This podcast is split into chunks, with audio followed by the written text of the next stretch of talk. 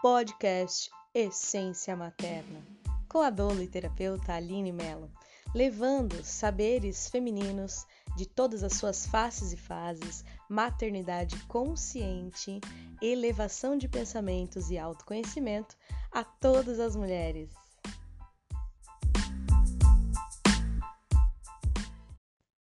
Olá, maravilhosas! Sejam bem-vindas ao podcast Essência Materna.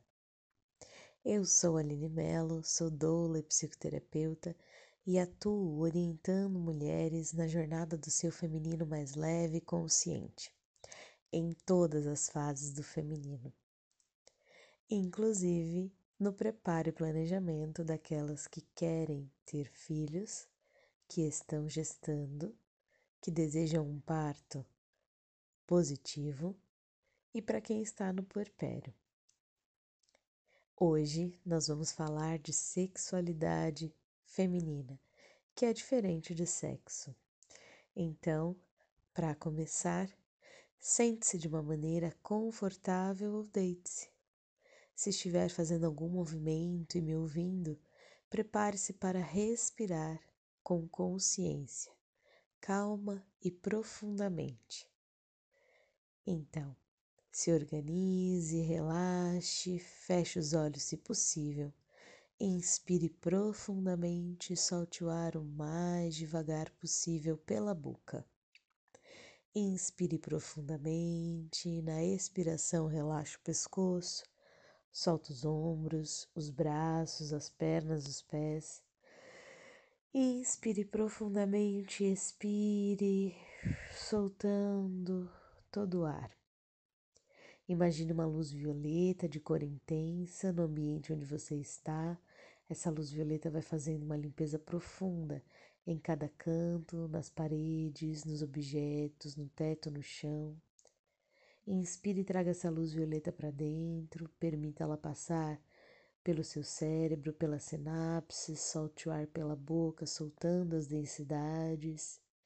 Inspira, leva a luz violeta para trás dos olhos, dos ouvidos, toda a laringe faringe Passe pela garganta, expire soltando toda e qualquer densidade. Inspire leve a luz violeta para os pulmões, fígado, baço, coração, intestino, para o estômago, rins, bexiga, para o útero, para o ventre, para os canais da uretra, do ânus, da vagina para todo e qualquer tecido, para os ossos, para os músculos, para os músculos esqueléticos, estriados, para os tecidos conjuntivos, para todo o corpo. A densidade do corpo, a densidade do ambiente se reúne numa bola de luz densa que você vai intencionar que seja levado até o Sol, fogo transmutador da galáxia, que queima, recicla, transmuta e devolve raios dourados. Você fica e imagina que o ambiente onde você está fica repleto de luz dourada e você inspira trazendo esse dourado para dentro. Respira emanando para o corpo todo. Inspira trazendo dourado da clareza, do esclarecimento, da evolução, da vitalidade. E expira emanando para a pontinha do dedo do pé, o último fio de cabelo. Inspira o dourado e expira emanando o dourado. Vai sentindo a grandeza de uma respiração consciente, desta intenção e vai voltando devagar. Vai sentindo a ponta dos dedos das mãos e dos pés, sentindo o corpo e no seu tempo abrindo os olhos. Nós vamos falar de sexualidade positiva para mulheres e para falar disso é muito importante dizer que muitas hoje, muitas mulheres, muitas terapeutas têm como missão apoiar todas nós na descoberta da sexualidade positiva e potente através de conversas, conteúdos, cursos e práticas. Por muito tempo, cada uma de nós é, nos achamos muito bem resolvidas em vários aspectos da vida, demoramos para entender as implicações de habitar um corpo de mulher e de se dar conta de que, dentro de uma sociedade tão machista e repressora, é impossível sermos bem resolvidas com o nosso corpo e com a nossa sexualidade. A partir de algumas crises, questionamentos, estudos e muita terapia, é importante decidir fazer da nossa vida uma transformação e ampliação de consciência e assim partilhar com outras mulheres.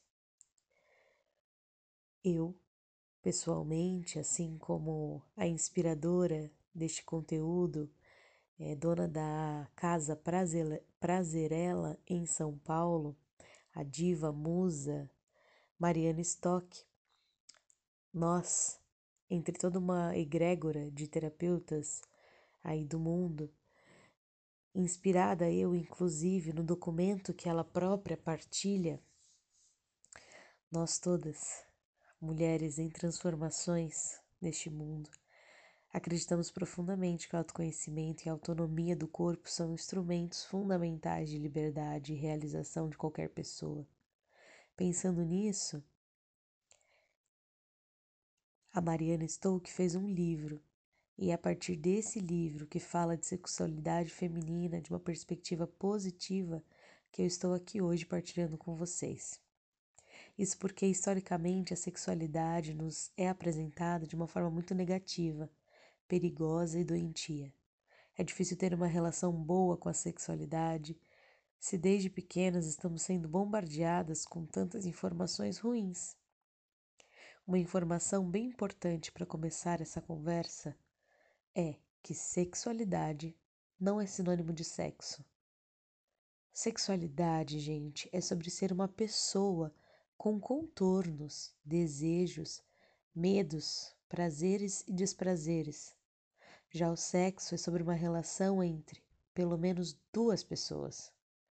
O foco desse, dessa conversa, deste áudio, está em se aprofundar no entendimento da sexualidade. A ideia é te apoiar numa jornada de resgate e vivência do seu próprio corpo, da sua corporalidade. Para falar sobre esse tema, trago aqui uma perspectiva sobre as dúvidas que mais aparecem das mulheres. Algumas respostas aqui não vão ter intenção de darem uma receita de bolo, tampouco um caminho pronto para você trilhar. A ideia é fazer com que você reflita e tire suas conclusões, coisas que façam sentido para você e para sua vida. Este conteúdo neste áudio é feito com muito, muito carinho para você poder navegar na sua sexualidade feminina de uma forma positiva. Como eu faço para chegar ao orgasmo? Para chegar ao orgasmo, a gente precisa pesquisar o nosso corpo, criar momentos de conexão profunda, de percepção das nossas sensações, algo que não somos estimuladas a fazer. É fundamental que a gente perceba os nossos limites e a nossa capacidade de suportar sensações novas antes de nomeá-las como insuportáveis.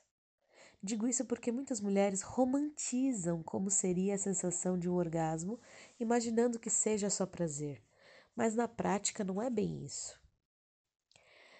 Há uma analogia do orgasmo com um carrinho de montanha-russa.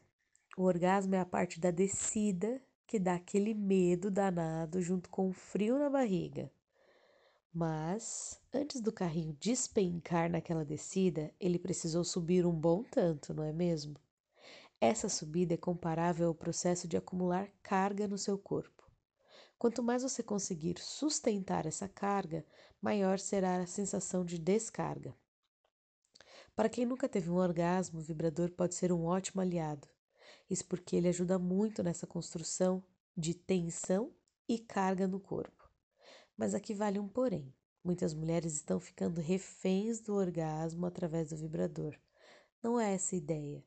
O vibrador é para ser um facilitador nessa dessensibilização do corpo, mas não é para virar peça obrigatória do seu prazer, ok? Bom, como ter um orgasmo? Voltando a isso. Se experimenta, musa. Antes de mais nada, olhe para o seu corpo, permita-se. Eu sei que muitas de nós não se permitem porque se culpam, porque se agoniam, porque acham que estão traindo quando tem companheiro ou companheira, porque ficou envergonhadas com seus filhos. Você é adulta, se experimenta, é permitido. Antes de mais nada, olha para o seu corpo, olha para o seu genital. Pega um espelho, olha para sua vulva, investiga onde está o seu clitóris. Ele é o seu botão mágico do prazer. Uma vez que você descobre essa maravilha, certamente estará muito mais próxima do seu primeiro orgasmo. Você pode massagear o seu clitóris com a ponta dos seus dedos, e aqui recomendo que você comece sempre do toque mais sutil para o mais intenso, evitando se machucar no caminho. Teste movimentos circulares de baixo para cima, de um lado para o outro e o que mais sua criatividade conseguir imaginar. Lembre-se que não existe certo ou errado. Você pode usar um óleo de semente de uva, um óleo de gergelim, um óleo natural, bem purinho, para se tocar, facilitar os movimentos. Você pode inclusive comprar da essência materna com Aline Mello, enviada para qualquer lugar do Brasil e do mundo. Mas falando sério, se você tem muita dificuldade e não consegue de jeito nenhum tocar o seu próprio corpo com as suas mãos, o vibrador pode ser uma ferramenta para te ajudar nesse processo de familiaridade. Mais à frente, vamos falar um pouco sobre vibradores, inclusive numa live bem maravilhosa. Por enquanto, deixamos aqui a dica de descobrir da sua forma. O primeiro aspecto fundamental para o orgasmo, aliás, que nos impede de gozar, é uma cultura extremamente machista e punitiva que não está interessada que as mulheres descubram a sua potência orgástica. Já imaginou se todas as mulheres descobrem o quão incríveis e potentes elas são? Pois eu já imaginei, e seria a revolução mais linda que poderia existir. O segundo aspecto que mu dificulta muito a gente se autorizar a ter prazer são as crenças religiosas. Ainda que a fé seja uma das experiências mais lindas da humanidade, as religiões muitas vezes são instrumentos de controle e culpabilização da mulher. Por exemplo, a base das religiões judaico-cristã está no Velho Testamento, um texto que muitos trechos culpam Eva e todas as mulheres pelo pecado original. Como penitência para esse pecado, todas nós, fadadas a sermos coadjuvantes, sofredoras, em que nosso papel se resume a servir ao outro. Não importa se você é religiosa ou não, se você acredita em Deus Todo-Poderoso ou se você é ateísta, as influências do Velho Testamento estão presentes na cultura. São aspectos fundantes da nossa sociedade e permeiam os nossos comportamentos cotidianos. Ou seja, não é uma escolha ser impactada ou não por essas influências. Nós simplesmente somos. Se você vive aqui com outras pessoas, é como se você fizesse parte de um pacto social pré-estabelecido. Neste pacto há um consenso de que o lugar de mulher é ser submissa ao homem, apenas dando prazer ao outro. Aí fica bem complicado ter orgasmo com isso tão plasmado no nosso DNA você vai ver que todos os obstáculos de uma relação positiva com os nossos corpos e a descoberta do prazer estão diretamente ligados a uma cultura machista. O terceiro aspecto tem a ver com a falta de educação sexual para as mulheres cisgêneros, que se apresenta ao mundo e se identifica com o seu gênero biológico feminino. O pouco que aprendemos sobre sexualidade está completamente focado na ideia falocêntrica e doentia a respeito do sexo. Nada do que a gente aprende sobre sexo tem a ver com a nossa sexualidade. Ninguém nunca falou sobre a potência das nossas vulvas, dos nossos relevos, nunca ninguém te mostrou onde é o seu clitóris, tampouco sobre a importância da gente ter uma relação saudável com o nosso corpo. Precisamos correr atrás do prejuízo e buscar uma educação sexual voltada para o prazer de ser mulher. e eu estou aqui para te ajudar nesse processo. O quarto aspecto que nos impede de ter orgasmo também tem a ver com uma sociedade frenética que só te pressiona a ter, comprar, produzir. Tudo se resume a dinheiro, lucro, projeto, possibilidade de enriquecer loucamente. Nessa lógica capitalista não há espaço para o ócio, para a curtição, para os momentos de silêncio e contemplação. É basicamente para a gente ter orgasmo e, basicamente, para ter orgasmo, precisamos encontrar espaço de autocuidado e deleite.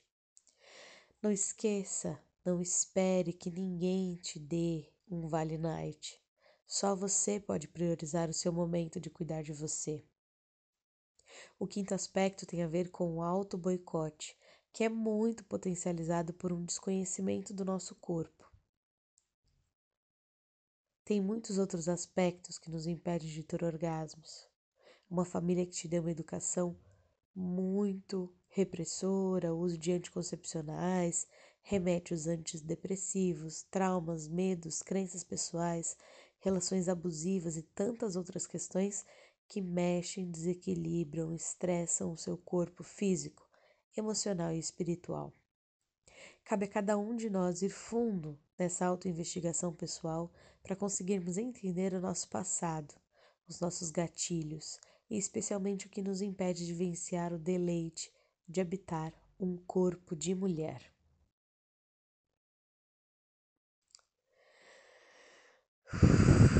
Inspire, expira e sinta que muito já foi partilhado. Nós mulheres fomos catequizadas para desconfiar o tempo todo da nossa capacidade, dos nossos talentos, da nossa potência. Isso também impacta diretamente a nossa capacidade de ter orgasmo.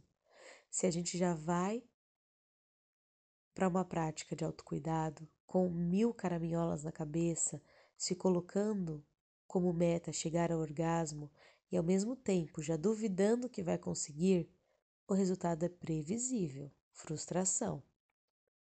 Pode parecer estranho o que eu vou dizer, mas para chegar ao orgasmo você precisa esquecer do orgasmo. Se entrega para o momento presente, para sensações, para respostas do seu corpo. Não tente chegar a lugar nenhum, apenas curta. Recado importante: tudo que estou partilhando aqui tem a ver com você se experimentar sozinha no momento de autocuidado. Primeiro, você aprende sobre a potência do seu corpo sozinha. Depois você vê como fica essa história com mais uma pessoa envolvida. Ok? Muitas mulheres não sabem se já tiveram um orgasmo. Sentem prazer no sexo, mas têm dúvidas se já atingiram o orgasmo. Vamos por partes. Antes de tudo, vamos entender o que é um orgasmo. Um orgasmo é a conclusão de um ciclo sexual. Ele acontece após o ápice de uma tensão sexual. Como assim? Em outras palavras, o orgasmo é uma descarga elétrica pelo corpo. Agora, pensa comigo. Para você ter um, uma descarga no corpo, significa que antes o corpo precisa receber uma carga. E como faz isso? Excitação. Para você ter um orgasmo é fundamental haver excitação. É através dela que você vai acumular tensão e carga sexual. Seu corpo vai se excitando, acumulando sangue na área genital, nos seios, na pele, pelo corpo todo, até que você não consegue mais sustentar essa carga e descarrega através de um orgasmo. A principal característica de um orgasmo é a sensação intensa de prazer misturada com uma sensação de alívio. Depois do orgasmo, a mulher pode sentir um relaxamento profundo e também pode se sentir muito reenergizada, pronta para correr uma maratona. Os orgasmos também variam muito em termos de intensidade. Um orgasmo pequeno significa que a descarga de tensão foi pequena, pois houve pouca carga. Às vezes, esses pequenos orgasmos aparecem em forma de reflexos involuntários, arrepios, Já os orgasmos maiores, que acontecem depois de muita estimulação e excitação, vêm acompanhados de grandes descargas, tremores, gemidos, espasmos fortes e descontrole selvagem do corpo. O mais importante de tudo é a percepção de como é a sensação de um orgasmo, já que ela é muito pessoal, cada mulher vai sentir de uma maneira única. Afinal, a gente só sabe o que sente na nossa própria pele, não é mesmo? Por isso, eu não me arrisco a dizer para uma mulher se ela já viveu ou não a experiência de um orgasmo. Cada uma vai tirar as suas próprias conclusões. Depois que me masturbo, sempre fico com uma sensação horrível de culpa. A culpa também é um sentimento fabricado por essa cultura machista e misógina. Misoginia é repulsa, desprezo ou ódio contra as mulheres. Essa forma de aversão mórbida e patológica ao sexo feminino está diretamente relacionada com a violência que é praticada contra a mulher. A misoginia é a principal responsável por grande parte dos assassinatos de mulheres, também conhecidos como feminicídio, que se configuram como formas de agressões físicas e psicológicas, abusos sexuais, perseguições, entre outras violências relacionadas direta ou indiretamente com o gênero feminino. Já disse, mas vale reforçar. Vivemos numa sociedade patriarcal que não estimula as mulheres a serem livres, potentes, muito menos a experimentarem o prazer do corpo, da sexualidade e dos orgasmos. A mulher que ousa romper com esse pacto de miséria, de prazer, muitas vezes vai sentir na pele o efeito rebote depois de gozar. A culpa. Agora vamos entender um pouco melhor esse sentimento. A médica e mestre em educação Elaine Marasca Garcia da Costa tem um texto maravilhoso em que diz que a culpa é prima do medo e vizinho da vergonha. Ela explica que esse é um sentimento que só existe entre os humanos, ou seja, nenhum bicho sofre desse mal. Em vários momentos, a culpa tem tons de medo, hora de vergonha, nos jogando de um lado para o outro, atraindo uma tristeza, uma sensação de incapacidade e limitação que nos paralisa. O medo não nos serve apenas como instinto de fuga, mas também aparece em forma de conselheiro em situações estranhas e inesperadas. Fisiologicamente, o medo nos arrepia, trememos, ficamos pálidos, o coração dispara, o corpo fica tenso. Já o sentimento de vergonha produz uma fisiologia oposta. Ao invés da palidez, aparece o rubor, que faz corar desde o rosto, pescoço até o tórax. Nos tornamos confusas, gaguejamos, titubeamos e nos cobrimos como se algo de nós fosse desnudado. De fato, a vergonha, historicamente, desde Adão e Eva, tem relação com a nudez. Não só a nudez física, como também a exposição pública de algo muito íntimo, um traço de caráter ou uma atitude. A vergonha é como um evento no qual somos confrontadas por uma corte superior que nos revela algo que não queremos ser, mas que inevitavelmente somos condenadas a ser. O sentimento da culpa também nos retrai e inibe nossas impossibilidades e incompetências. Porém, existe aí uma profundidade maior do que a mera exposição, como na vergonha. A culpa é uma experiência mais íntima, que tem uma qualidade moral. É um pequeno monstro que vive calado e escondido no nosso ser, que parece apontar para nós como um juiz implacável que diz: Você é culpada. A culpa também serve como um mecanismo de autoproteção. Algumas pessoas se martirizam com a culpa, se indagando, por exemplo, se alguém escutar os meus gemidos. O que vão achar que eu sou? Uma puta? Ou ainda, será que se eu priorizar o meu prazer sexual, terei o amor e respeito do meu companheiro? Perdida em meio a tantos questionamentos, as pessoas passam a agir não em conformidade com sua verdade, mas agindo e imaginando o que os outros querem que ela seja ou faça, tornando sua vida um mundo de obrigações para não se sentir culpada.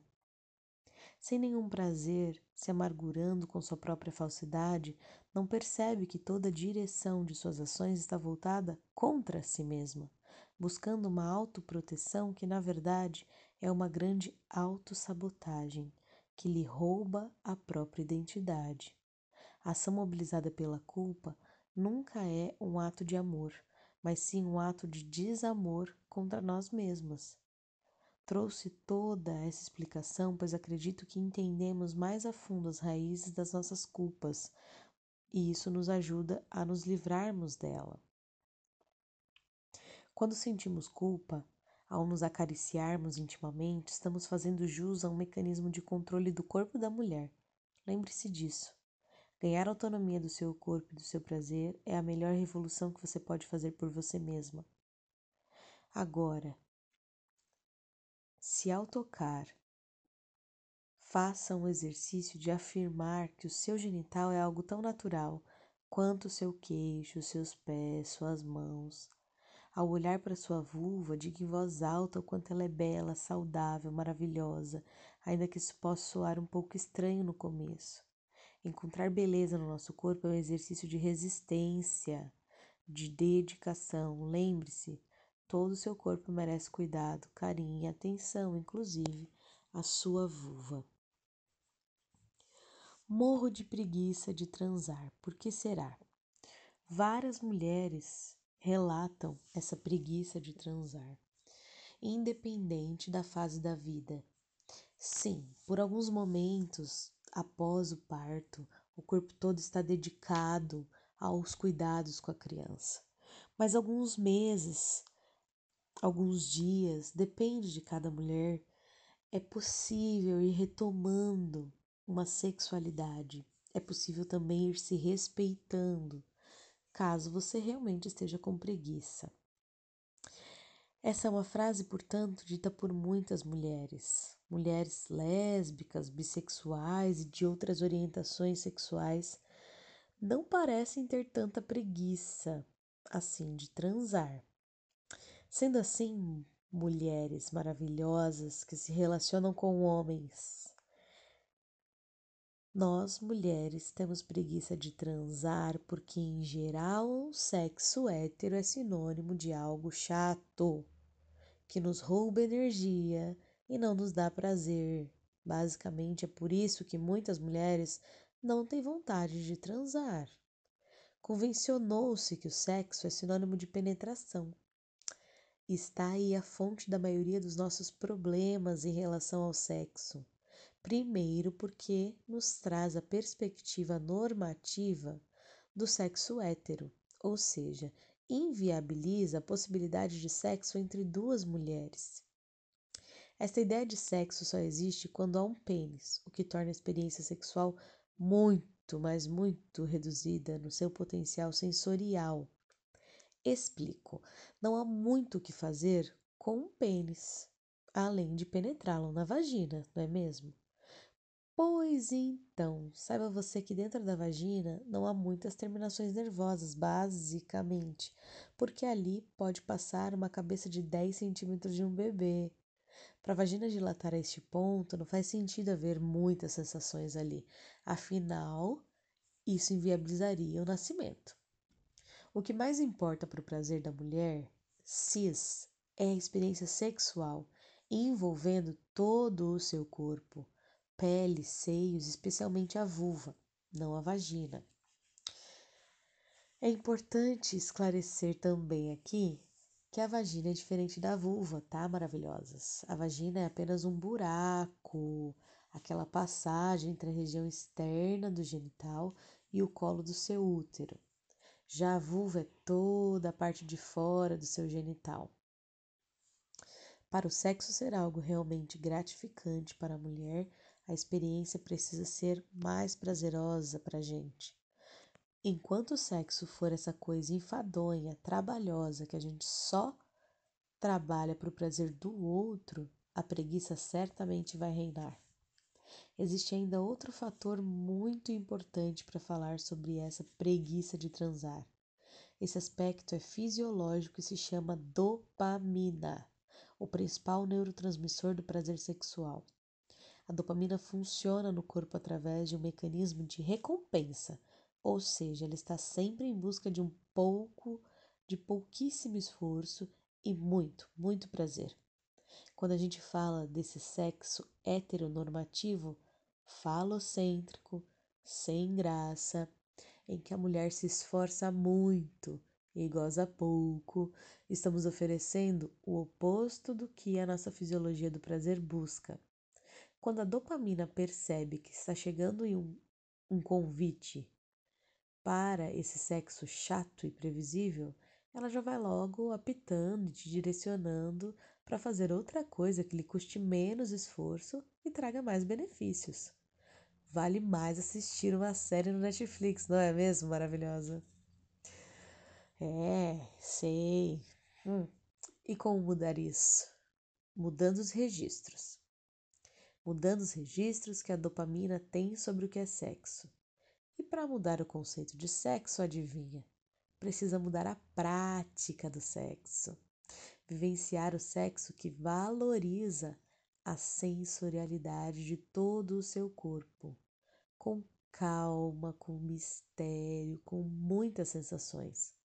Os homens precisam entender que para as mulheres quererem transar mais, elas precisam ser melhor servidas. Desculpem a sinceridade, mas é isso mesmo. Temos que ser melhor servidas. E aí, as frases como só consigo ter um orgasmo com a estimulação do clitóris nunca pela penetração, não vão ser mais um problema. Essa é uma frase sua? Só consigo ter um orgasmo com a estimulação, nunca pela penetração? Bom, essa é uma frase recorrente. Muitas mulheres seguem frustradas porque não conseguem ter orgasmos pela penetração. O motivo para essa dificuldade eu já falei um pouquinho aqui, né? Temos pouca sensibilidade no canal, apenas 30% das mulheres conseguem chegar a um orgasmo através da penetração. E por que será que as mulheres seguem nessa pressão por gozar na penetração? Certamente, minha amada, porque desconhece sua fisiologia. Mais especialmente porque muitos homens pressionam suas parceiras a chegarem ao orgasmo pela penetração e se sentem muito inseguros quando a mulher se autoestimula no clitóris.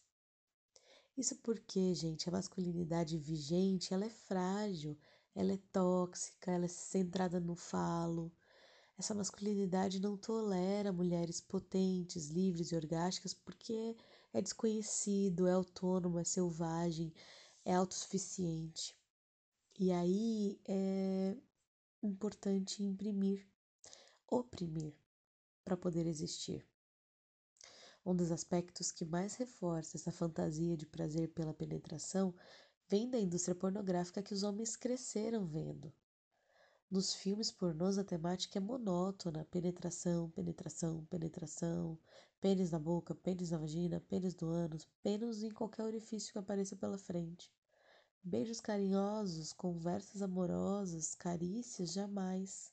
Orgasmos múltiplos, nunca. A pornografia se resume a uma performance em que todos parecem ter prazer, mas na prática estão todos sofrendo.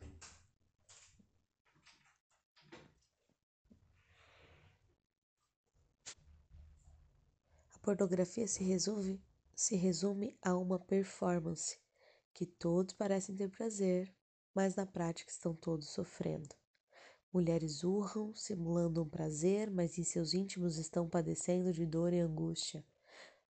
O pior é que essas mulheres, o pior é que as mulheres que assistem a essa performance pornográfica muitas vezes acreditam que aquilo que se apresenta está realmente dando prazer à mulher que é penetrada.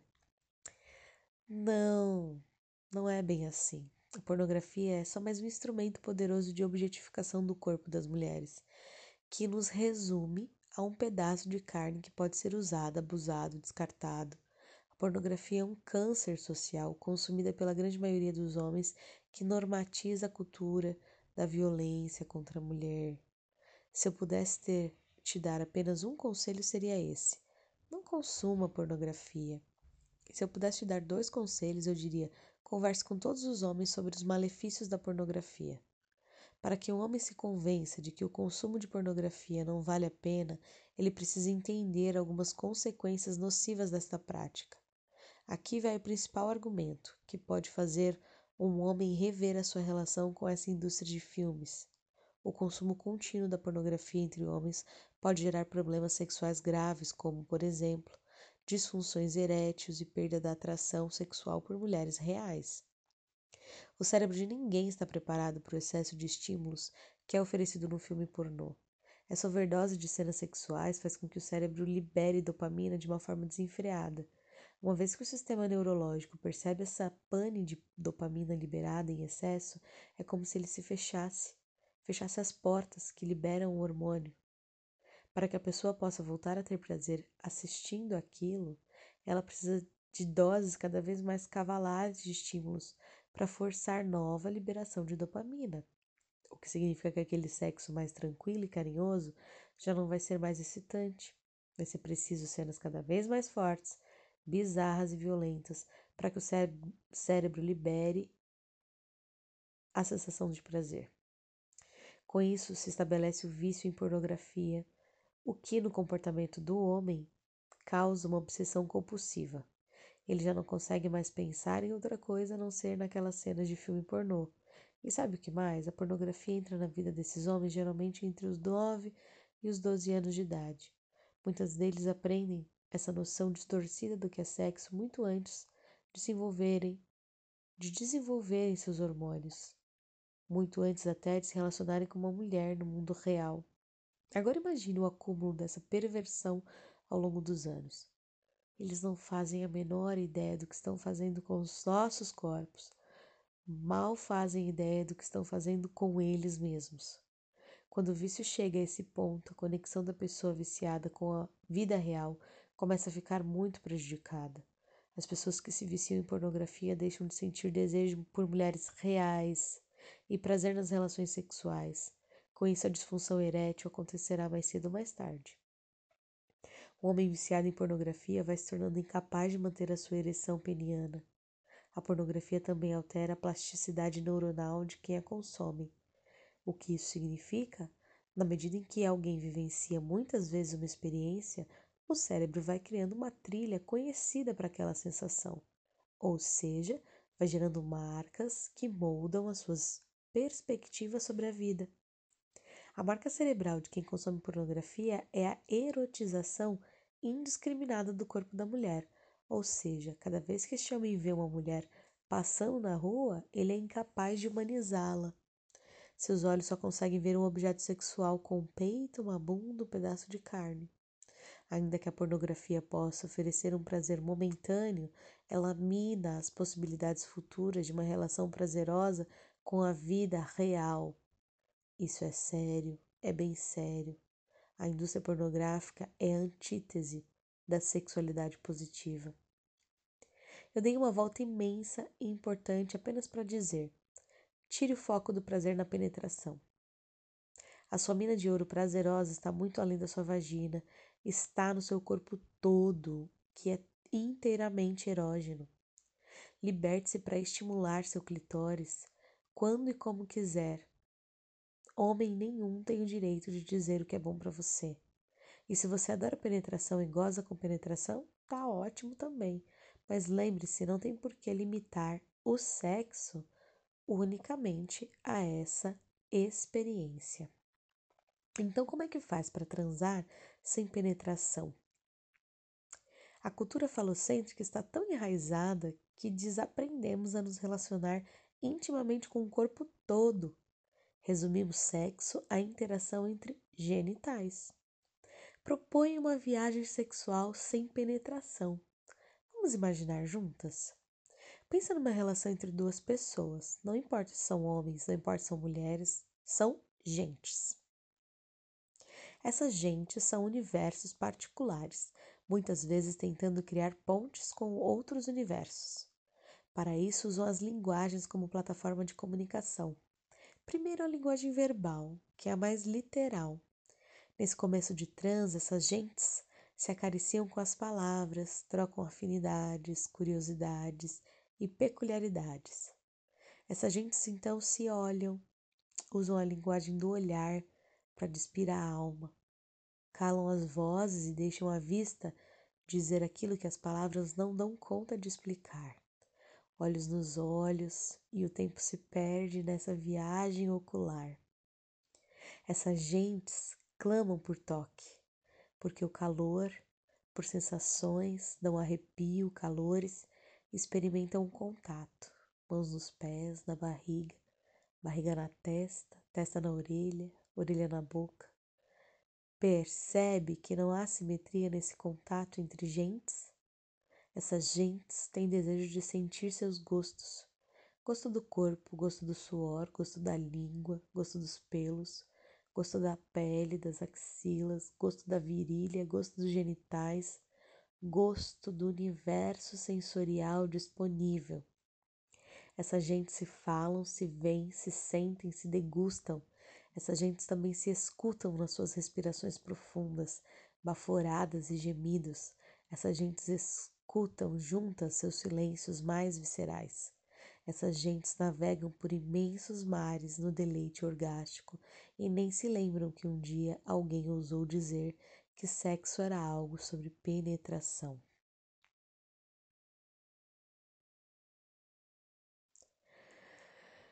Ah, coisa boa. Outra questão que sempre trazem é sobre a libido baixa, como aumentar. É importante falarmos também que libido é sinônimo de pulsão de vida e não de vontade de transar. A libido está presente quando a gente está animada, realizando coisas importantes, com vontade de viver, com energia mobilizadora. A vontade de ter prazer no estímulo genital e nas relações sexuais é apenas uma das facetas importantes da nossa libido. Do ponto de vista fisiológico, o que mobiliza a libido é um conjunto de hormônios que são responsáveis pelo nosso bem-estar. Aqui, importante dizer que a principal função dos hormônios é levar mensagens químicas, coordenando as atividades das células. Quando se fala em sensações de prazer, existem quatro principais hormônios que são responsáveis pelo bem-estar: dopamina, serotonina, endorfina e ocitocina. Sobre a dopamina já conversamos aqui, ela é o hormônio mediador do prazer e ativa o sistema de recompensa, buscando sempre melhor relação custo-benefício.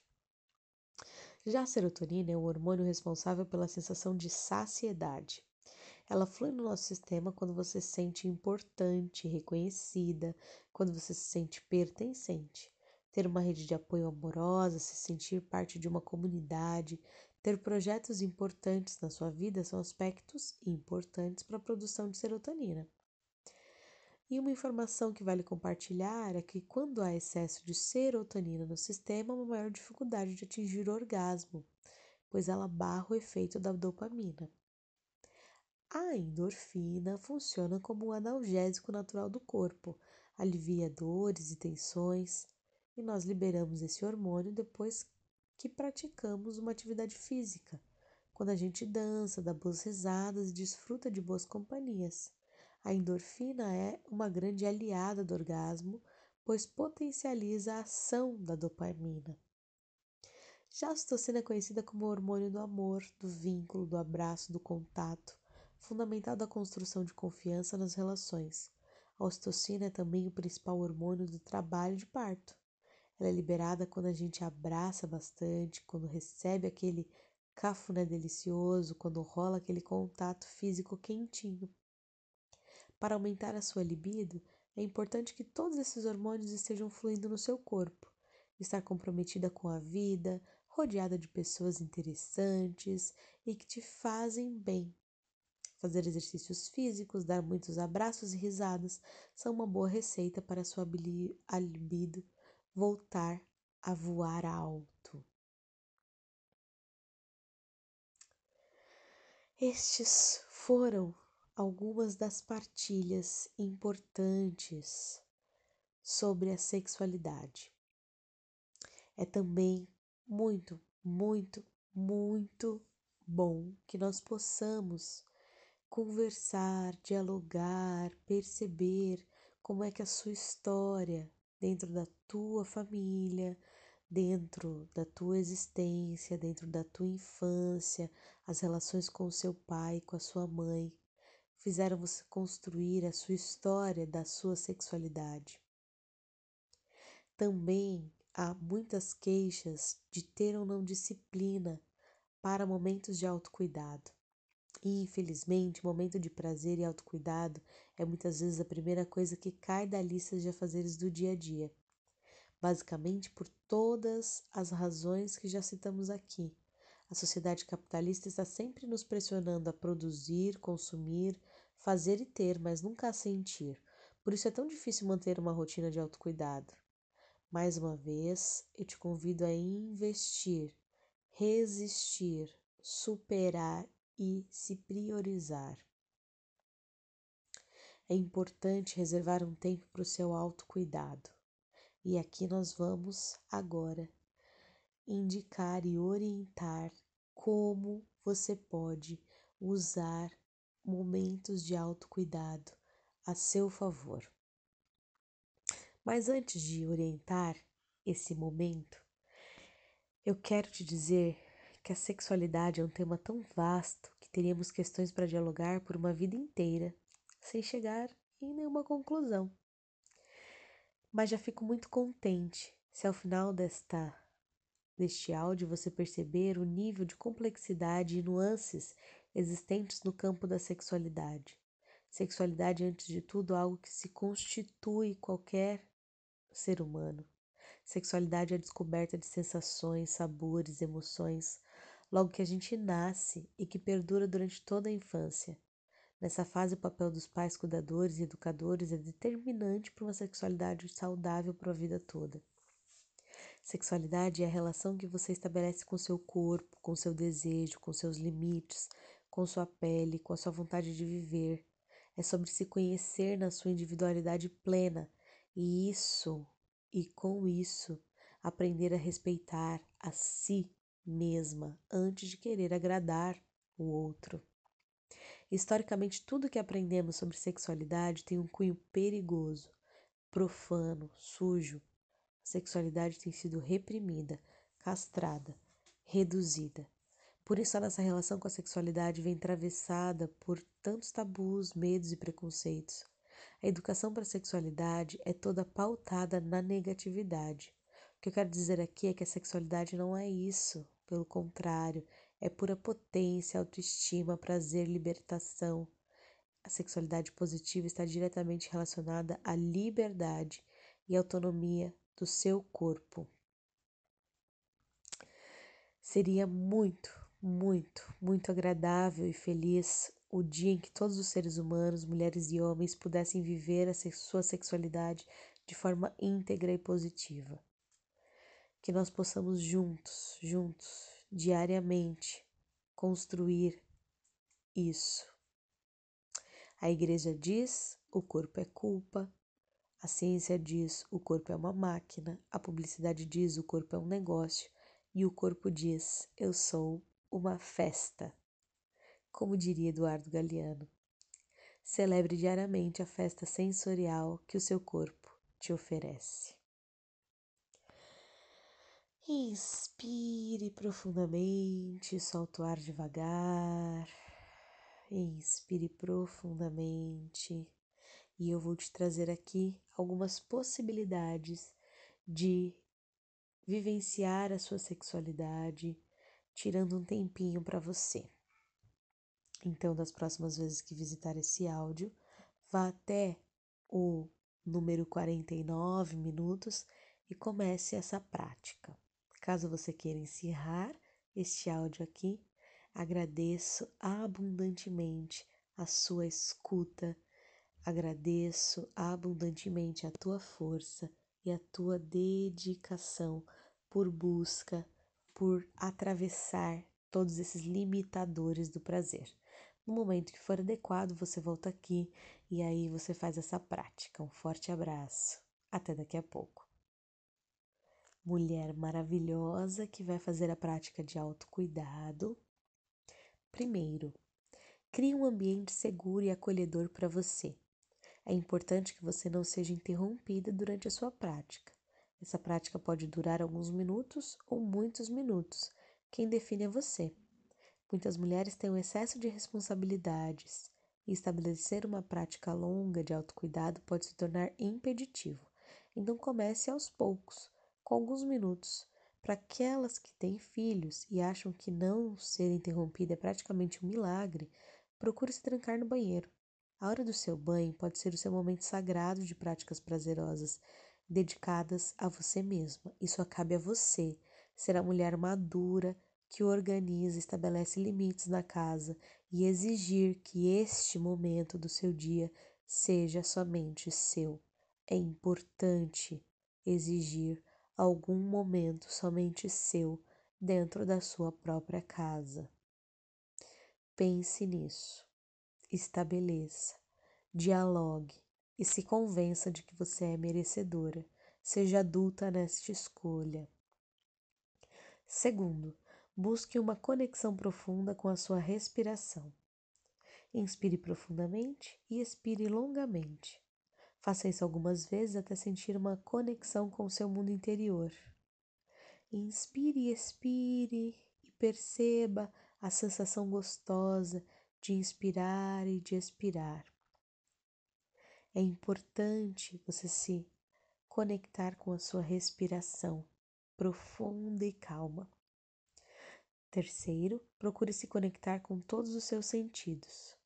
Uma das formas de fazer isso é conectar-se no seu banho. Sinta na sua pele a temperatura da água. Perceba a sensação da água chegando na sua cabeça, no seu rosto, nos seus ombros, barriga, pernas, até chegar aos seus pés. Perceba o fluxo da água. Faça uma concha com as mãos e leve um pouco de água até sua boca. Que gosto tem essa água? Conecte-se com cada sensação, como a água escorre, sua temperatura. Permita-se entrar em contato com o sabonete, esfregue-o um pouco embaixo da água, na mão, sinta a textura da espuma branquinha, observe em detalhe cada sensação. Inspirando e expirando, sinta o cheiro agradável que esse sabonete tem, e comece a passar com suas mãos cada partezinha do seu corpo, inspirando e expirando e percebendo onde há tensão, onde é gostoso, as sensações que traz, se é boa, se é ruim. Em geral, o pescoço e os ombros ficam sobrecarregados. Faça uma automassagem nessa região para se conectar com a sua audição. Que tal cantar ou colocar uma música preferida? Vá ativando todas as células do seu corpo, vá tocando cada uma delas, vá cantando para si mesmo. Procure ficar aí nessa experiência sem se deixar levar por pensamentos de boicote, de pressa, de responsabilidade. Fique neste universo de sensação. Mesmo que seja por alguns minutos, você estará se dedicando ao seu bem-estar. Quarto, depois de sair do banho, seque a sua pele delicadamente com uma toalha gostosa.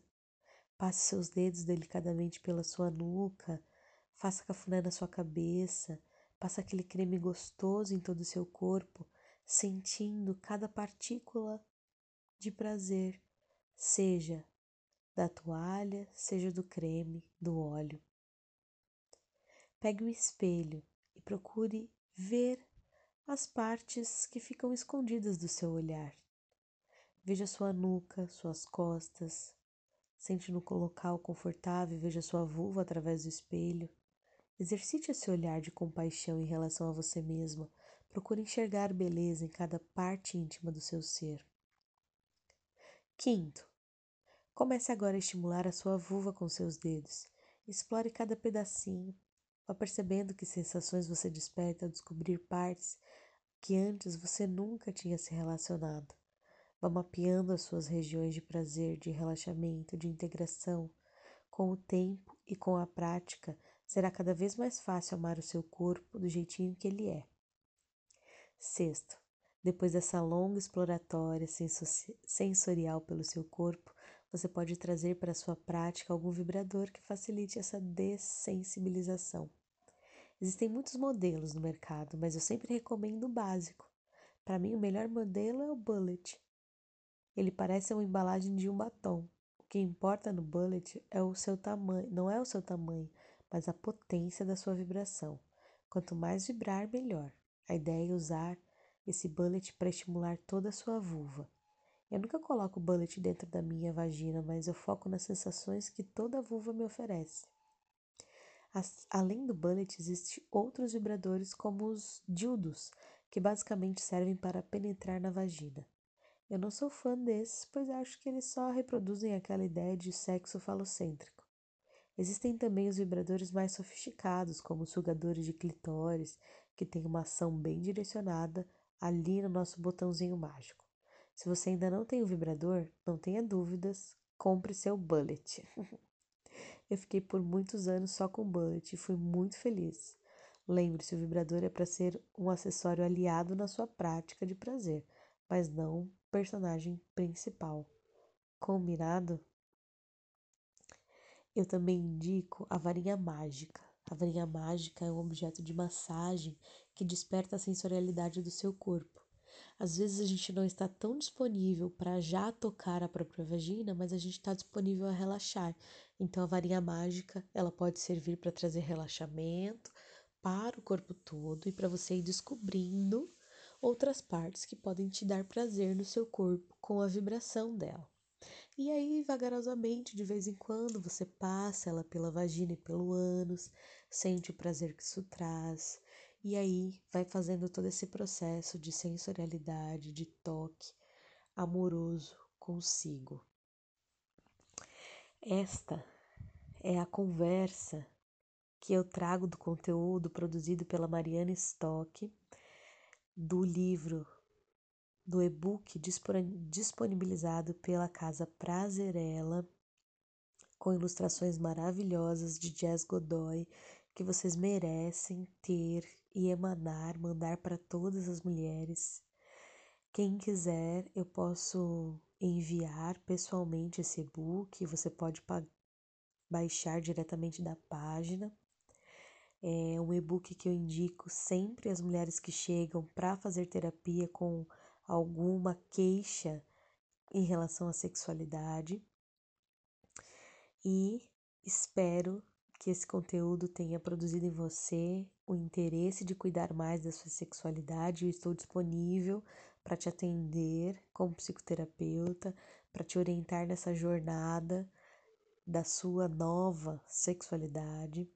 E eu quero encaminhar agora alguns movimentos terapêuticos de mindfulness e hipnose também presentes né, na PNL, no Theta Healing, etc., para que a gente possa entrar em contato com esse tema de forma a liberar algumas formas de pensamento, crenças que possam estar limitando aí. Claro que num processo terapêutico você vai fazendo isso de forma mais individual e profunda, mas aqui a gente vai selar esse processo com essas frases tá certo? Então sente de uma maneira confortável, feche os olhos, inspire profundamente, solta o ar devagar. Inspira profundamente, solta o ar pela boca, soltando as densidades. Vai entrando em contato com a sua vagina, com a sua vulva, com todo o prazer do seu corpo orgástico vai se imaginando como uma mulher no mundo que tem o desejo de ter uma sexualidade positiva, leve, selvagem, prazerosa. Inspire e expire e repita comigo através do seu coração ou da voz alta. É seguro ser mulher. É confiável ser mulher. Eu sou merecedora de ter prazer sendo mulher. Eu sou merecedora e é seguro ter prazer sendo mulher. Ainda que eu não saiba como, é seguro ter prazer. Ainda que eu não saiba como, é seguro ter orgasmos múltiplos. Ainda que eu não saiba como, eu me permito aprender sobre ter prazer e orgasmos. Ainda que eu não saiba como, eu me liberto de toda dor, medo e culpa por tudo que as minhas ancestrais viveram com relação ao sexo. ainda que eu não saiba como eu me permito me curar de toda tensão e culpa pelo meu desejo sexual, ainda que eu não saiba como, eu aceito ter prazer, ainda que eu não saiba como, eu sou merecedora de todo prazer sexual, ainda que eu não saiba como, eu aceito ter prazer sexual. Eu sou mulher. Eu sou merecedora de prazer. Eu me liberto de toda e qualquer culpa que carreguei em nome das dores ancestrais. Eu me desdobro agora ao meu destino e das minhas mulheres, das mulheres que tiveram parte da minha família. Eu me desdobro agora e aceito o destino de todas como foi exatamente como foi. E entendo a minha incapacidade de mudar o que foi. Portanto, eu aceito o destino das minhas ancestrais, em honra a cada uma delas. Eu sigo forte na vida. Eu sigo confiante de que sou merecedora por todas nós de prazer, de libido, de sexualidade positiva, de entrega, de qualidade, de orgasmos múltiplos. Em honra a todas nós, em honra a todas nós, eu me entrego de forma sexual aos meus parceiros, a quem eu escolher. Eu me entrego de forma segura a quem eu escolher. E eu aceito, leve e entregue todo o prazer de que sou merecedora. Eu aceito ter prazer. Eu aceito ter orgasmo. Eu honro a cada uma das mulheres, sendo dona do meu prazer e do meu orgasmo. Assim é e assim será.